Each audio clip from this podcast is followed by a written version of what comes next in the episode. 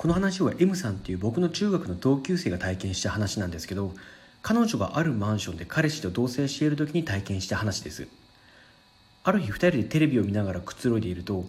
外からドンってすごい音が聞こえてきたんですよ。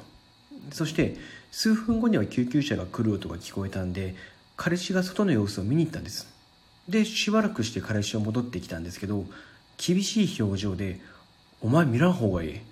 あれも助からん」って言ったんですよ。M さんは怖くなってそのまま詳しいことが聞かないままその日は眠ったらしいんですけど翌朝起きると足がむくんでいるんですよ。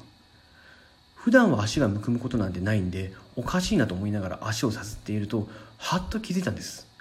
それただむくんでいるんじゃなくて誰かがふくらはぎ部分をガシッと掴んだような赤い手形があってその手形周辺が腫れ上がっているんですよ。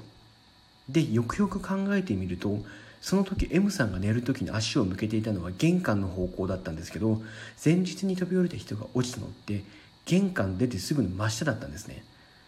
それ以外におかしなことは起こらなかったそうなんですけど足のむくみは3日間続いたそうです。で現在そのマンションはとある事故物件工事サイトにも載っているそうです。